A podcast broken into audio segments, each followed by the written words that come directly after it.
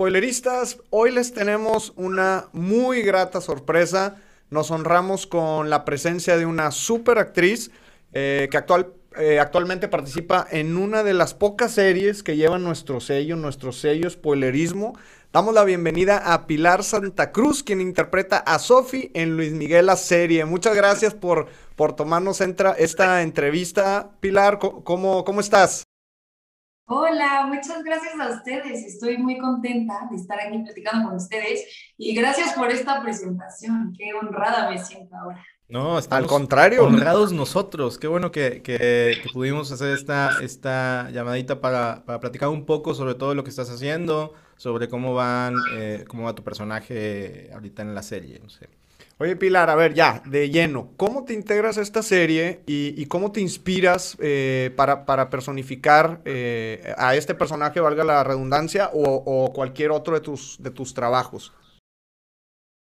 Pues mira, este personaje fue muy especial para mí porque está basado en, o sea, tiene un piecito en la realidad, entonces eso ya es una gran parte de, del trabajo de preparación, que era algo completamente distinto a lo que había hecho, pues, ¿no? O sea, nunca había tenido la oportunidad de hacer algo similar. También tuve un trabajo de dirección muy específico y el guion que es espectacular. En mi preparación personal, o sea, ya yo, Pilar, eh, como actriz sola con mi cosa, lo que traté mucho fue de conectar con todo este inconsciente colectivo de mujeres que han pasado por una situación similar y que es algo muy grave porque todos conocemos a alguien que está en esa situación. Entonces, comencé, comencé a involucrarme mucho en ello porque me di cuenta que es algo muy común en nuestro país, yo creo que en general en Latinoamérica, pero empecé como a preguntar y a escuchar a mujeres eh, y yo creo que eso hizo eh, gran, gran parte de mi conexión con mi personaje. Eso, fue muy importante para mí. Eh, además, bueno, de las cosas divertidas, ¿no? Como escuchar su música, conectar con su energía, este, estar un poquito ahí en, una labor de investigación muy puntual que es increíble. Qué padre, digo, como que hay mucha, hay mucha gente que piensa que interpretar un papel es yo recibo el guion y dejo que salgan las cosas y empiezo a hablar o, lo que sea en, a cuadro. Pero como tú lo mencionas, hay una labor mucho más profunda a nivel investigación, a nivel eh, compromiso con, un personaje, en este caso, como lo mencionas, con, un personaje que tiene cierta conexión con el mundo real. Así es que construir, investigar, es una labor mucho más allá de ponerte frente a cuadro y, y recitar unas líneas, ¿no? Claro, ese, yo diría que sí hay un momento en el que después de un trabajo muy profundo de preparación y de un compromiso muy férreo con lo que estás haciendo, la segunda etapa de la interpretación es, es fluir. Entonces, sí, o sea, sí hay un momento en el que te paras ahí y pareciera que la ficción eh, actúa independientemente de ti o de tus juicios y hay reacciones corporales que suceden naturalmente pero todo viene de tener una buena base y una buena columna vertebral, que es todo este trabajo previo, que en Luis Miguel fue riquísimo porque pudimos, nosotros comenzamos a grabar pre-pandemia y luego tuvimos cuatro meses de no grabar.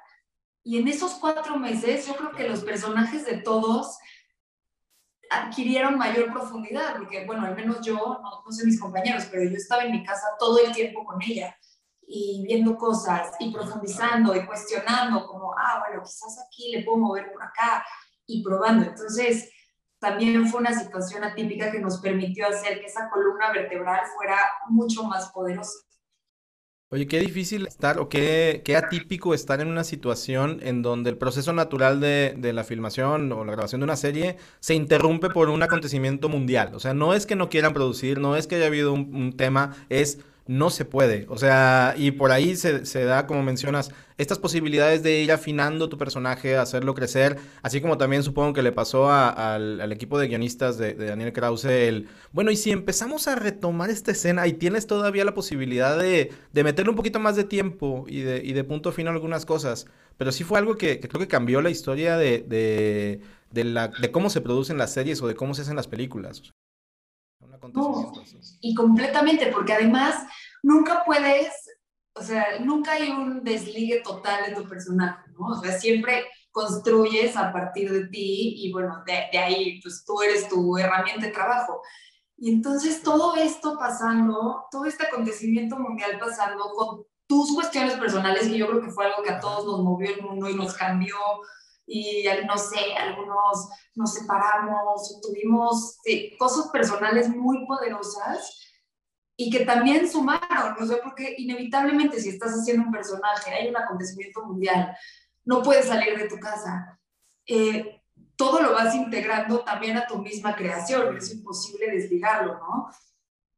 Entonces sí, fue, fue un privilegio poder estar canalizándolo hacia algo ya muy puntual y también siempre era un poco, bueno, al menos así lo, lo sentía yo, como un cable a tierra, ¿no? Recibir un mail de la, de la serie era como, ok, bueno, seguimos haciendo una serie, quizás no se acabe el mundo porque tenemos algo que hacer, ¿no? Sí, tiene que mover, o sea, y la gente necesita, la gente necesita cosas que ver en, en, Netflix, o sea, también es como, oye, ahora se revalorizó mucho más el tiempo y la calidad de las cosas que vemos. Eh, una, una, duda, ¿qué se siente formar parte de, de, digamos, la serie latinoamericana de Netflix más importante que hay, o al menos la que, la que influye más en una conversación de cultura pop? ¿Cómo se siente estar en Luis Miguel, la, la, serie? No, pues es una gran emoción, estoy muy contenta.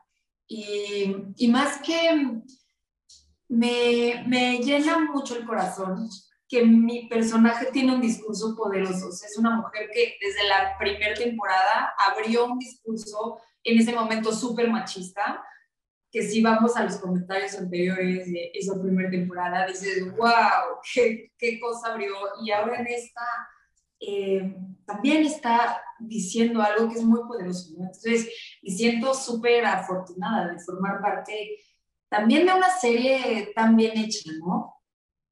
Que, la veo y me llena de orgullo.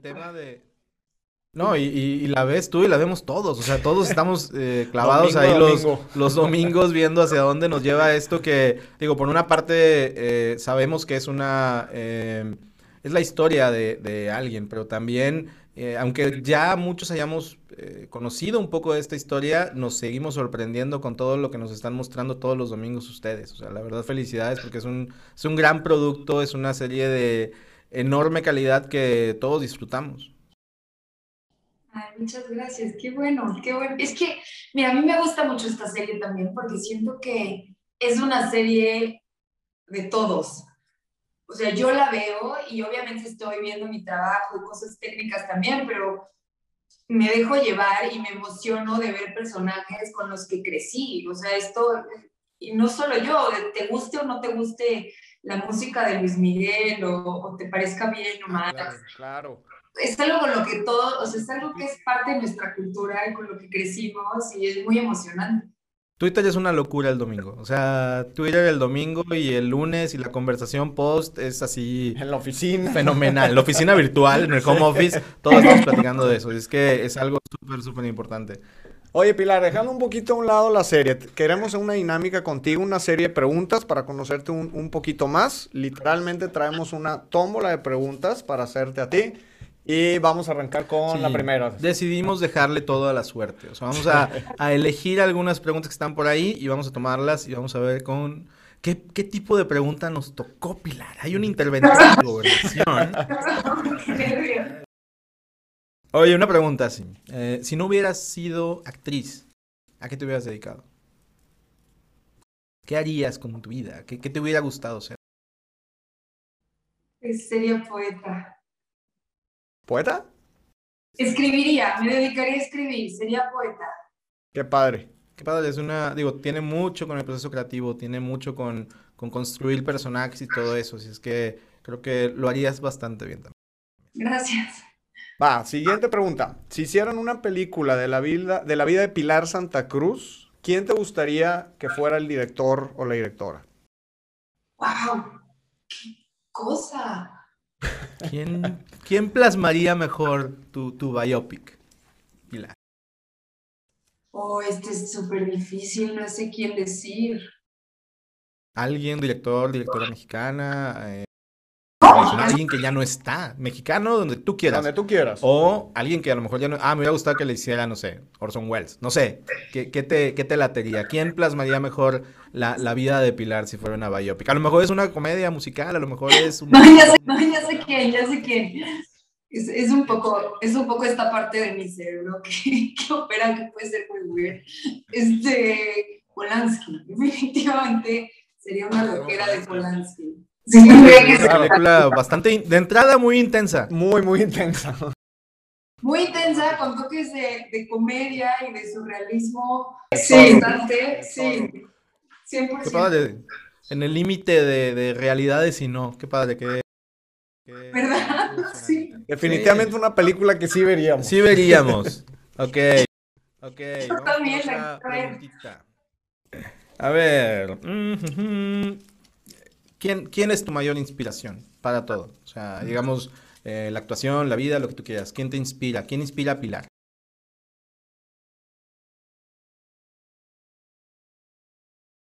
Una persona Puede ser una persona, puede ser una canción. ¿Qué te inspira a ti? ¿Cómo, cómo- cómo tomas esta inspiración para traducirlo en, en personajes, para traducirlo en, en alegrías, en emociones? ¿Cómo tomas esto? Un poquito del proceso.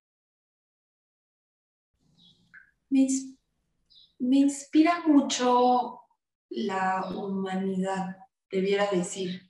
Me inspira mucho también la humanidad de cara a la libertad y a la injusticia. Creo que gran parte, y yo escribo también, gran parte de mi escritura gira en torno a ello, como el ser humano frente a la libertad, la desigualdad, la injusticia. Eh, eso me inspira. Más que me inspira, diría que me mueve. Obviamente también me inspira, bueno, hay seres humanos profundamente inspiradores en, en mi vida. Y sería injusto decirte uno solo, porque no es verdad. Creo que lo que más me Digamos inspira- todos. Todos, todos, todos me inspiran. todo me- Oye, y ahora, y ahora que mencionaste esto de, de tu pasión también por escribir, eh, ¿qué, qué de estas dos pasiones que tienes, la actuación y, y escribir, qué- qué- cuál te gustaría más? ¿Cuál, cuál elegirías si tuvieras que, que tomar una decisión? Es que es bien difícil porque yo soy actriz, o sea, ser actriz es algo que desde niña me persiguió, como, como si fuera algo como lo tienes que hacer y era una necesidad Ajá. profunda en mí. No, en mi familia era algo prohibidísimo, como que ya llegó un momento donde no se podía ni tocar el tema. Y crecí y estudié Derecho antes de estudiar actuación.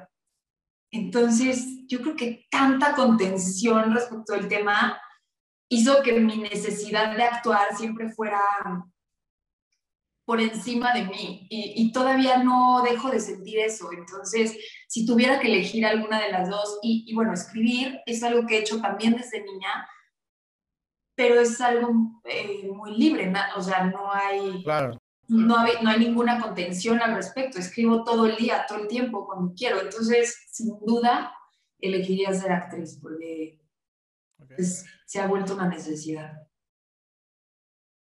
Digo, Sí. creo que el, el- el poder eh, transmitir eh, emociones, creo que eso es una cosa que le, le admiro y respeto mucho de, de la gente que está en el, en el tema de actuación, cómo poder eh, crear cosas, cómo darle tu sello a algo y pues qué padre, qué, qué envidia para los que no somos, no podemos hacerlo.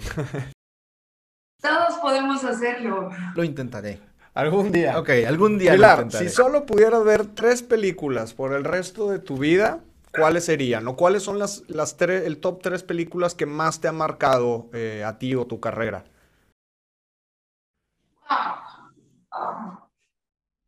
Venimos Nice. con preguntas este, Intensonas, pesadas, ¿eh? Preguntas intensas. Películas de tres Polanski, películas tal que- vez. Tres películas que me han marcado profundamente, yo diría que mm, Mulholland Drive me marcó profundamente. Eh, no la vería. Ah, pero la pregunta es: ¿cuál verías interminablemente? No, pues quedó loca si veo esa, ¿no? Ya quedó loca si veo esa película toda. Este, pero esa me marcó profundamente. Eh, una que podría ver todo el día, fíjate que, y voy a ser muy cursi, no me juzguen, pero es La. Princesita. No, muy, buena. muy buena, claro. ¿Verdad? Yo, bueno, la vi hace poquito, bueno, me emociona profundamente y me marcó profundamente también, porque la vi de niña y no podía creer como tanta belleza. Y otra que, que sí podría ver todo, o sea, podría ver muchas veces y también me marcó es Fanny y Alexander. Fanny y Alexander, esa no la vi, esa, esa no la, no la tengo, la princesa sí, Ah, ok, perfecto. También es un poco es, es una un poco distinta a las películas de Bergman habituales. Y también me marcó profundamente cuando la vi, porque yo ya conocía bien la obra de Bergman y esa película me, me saltó y creo que es de las pocas que puedo ver y ver y ver y sí la he visto muchas veces. Uy, ¿sabes cuál otra más? ¿Cuál otra? Adelante. Una más. Una más. Cinema Paradiso. Yo creo que esa era Clásico. Pero es que es difícil porque son tantas películas que me encantan que es súper difícil decirte. Y luego, esta es una pregunta que les debo decir que voy a estar todo el día pensando. Como, ¿por qué no dije esto? Oh, y ya me voy a estar bañando. Sí, no, no, no, ya me voy a estar bañando, haciendo la comida y yo, ay, debí de haber dicho esta, ¿por qué dije la princesita? ¿Qué sonsa? ¿Sabes? Entonces, bueno, no, digo, creo que eh, con, esa, con esa pregunta no hay respuestas equivocadas, porque digo, todas, las, todas las, las, películas que nos mencionaste son películas que, que retratan y que hablan eh, hermosamente del cine, o sea, son historias que, que, merecen ser contadas y pues qué padre, nos llevamos tarea para, para investigar más y tal vez tú pensar un par de películas más por si en algún momento te llegan a preguntar de nuevo. Oye, una preguntita más digo, creo que cuando, cuando eres actor, cuando interpretas personajes, eh, te, como tú lo, tú lo has dicho, te involucras, investigas, este, vives ciertas cosas alrededor de tu, de tu personaje. Pero ¿qué, qué, sueños te, ha, te has logrado cumplir a partir de la actuación? O sea, hay personas que dicen, wow, me hubiera encantado eh, vivir en, en, otra época. Y de repente la actuación te da ese, ese tipo de viaje en el tiempo. ¿Qué, sueños sientes tú que has cumplido con, gracias a la actuación? Pues iría al más básico, que es ser actriz, que fue algo que por mucho tiempo pensé que no iba a lograr jamás y fue, fue tan largo el camino para llegar a hacerlo que eh, sufrí mucho. Yo, yo viví mi actoralidad eh, desde el sufrimiento por muchos años este, fui abogada, imagínate. Entonces, eh, siempre era como esta cosa inalcanzable para mí. Y algo bien lindo, y aquí me voy a ir porque es una respuesta que pudiera ser muy amplia. En Luis Miguel he podido cumplir algo que siempre había querido hacer como actriz, que era tener una progresión de tiempo en un personaje. Y eso me, me ponía muy nerviosa en esta serie, estuve mucho tiempo como con la cosita de habrá estado bien, eh, ¿por qué no le moví por acá, tal? Y cuando lo vi, sentí infinita paz en mi corazón, porque era algo que me, que me retaba un poco y que siempre había querido hacer. Y no desde el... Lo había podido hacer en teatro, pero en teatro es distinto, porque es, puedes ir a ser un anciano y, y es un trabajo distinto que en, que una serie. Entonces, sí, yo te diría que eso, ¿no? Tener una progresión de tiempo es padrísimo. De acuerdo. Oye, Pilar, y ya con, con, tu experiencia en este y otros, otros trabajos, ¿qué consejo le darías a alguien que, que quiere empezar a dedicarse al cine, ya sea como productor, director o actor o actriz? Bueno, siempre creo que la base de este trabajo es eh, tu autoconcepto y tu confianza en tu autoconcepto. Y lo que estoy diciendo es bien difícil porque somos seres humanos y todos los seres humanos somos inseguros tremendamente, pero eh, mientras más claro tengas para qué, o sea, no tanto por qué, sino para qué quieres actuar, para qué quieres dirigir, para qué quieres contar esta historia, eh, más esclarecedor va a ser siempre el camino. Eso y, y últimamente pienso es que me, me hizo un chico actor muy joven esta pregunta hace poco y lo que le, lo que le dije fue algo que a mí me costó mucho trabajo y es tú saber qué tipo de actor eres y quieres ser y tenerlo bien claro. Y ninguno está bien y ninguno está mal. Simplemente sí hay distintos tipos de actor y eso también te abre mucho camino porque, pues bueno, parte un poco de la misma base, que es, eh, ok, yo soy este tipo de actriz, yo quiero ir hacia este lugar. Entonces, bueno, estos son mis puntos fuertes y mis puntos débiles para este camino. Pero si lo tienes claro, vas tomando tus herramientas y dejando cosas que quizás para ti no son tan importantes, cosas incluso de imagen pudieran ser o de, o de proyectos, o sea, como ya vas encaminando tu energía con mucha puntualidad. Ok. No, está. Digo, creo que es un gran consejo y, por ahí si alguien nos escucha que, que, le lata el mundo de la actuación ya tiene tarea también para hacer. Sí. ¿Qué, ¿Qué proyectos vienen para Pilar? Cuéntanos. ¿Dónde más te vamos a ver próximamente? No sé, espero que en, todas partes, en todas las mejores partes, no sé. La verdad es que todavía no sé, te mentiría si te digo que estoy... ¿Cómo? Definitivamente, digo, vamos a estar súper al pendiente, ya nos consideramos aquí en Spoilerismo súper fans, súper fans tuyos. Muchas gracias, qué linda entrevista. Perfecto. Pues bueno, nos dio mucho gusto estar contigo, conocerte. Eh, y pues bueno, como dice Rob, vamos a estar al pendiente de, de, todo, de todos tus trabajos. Incluso si por ahí sacas algún, algún libro de poemas, también vamos a estar por ahí de fans. Nos avisas para la firma de autógrafos.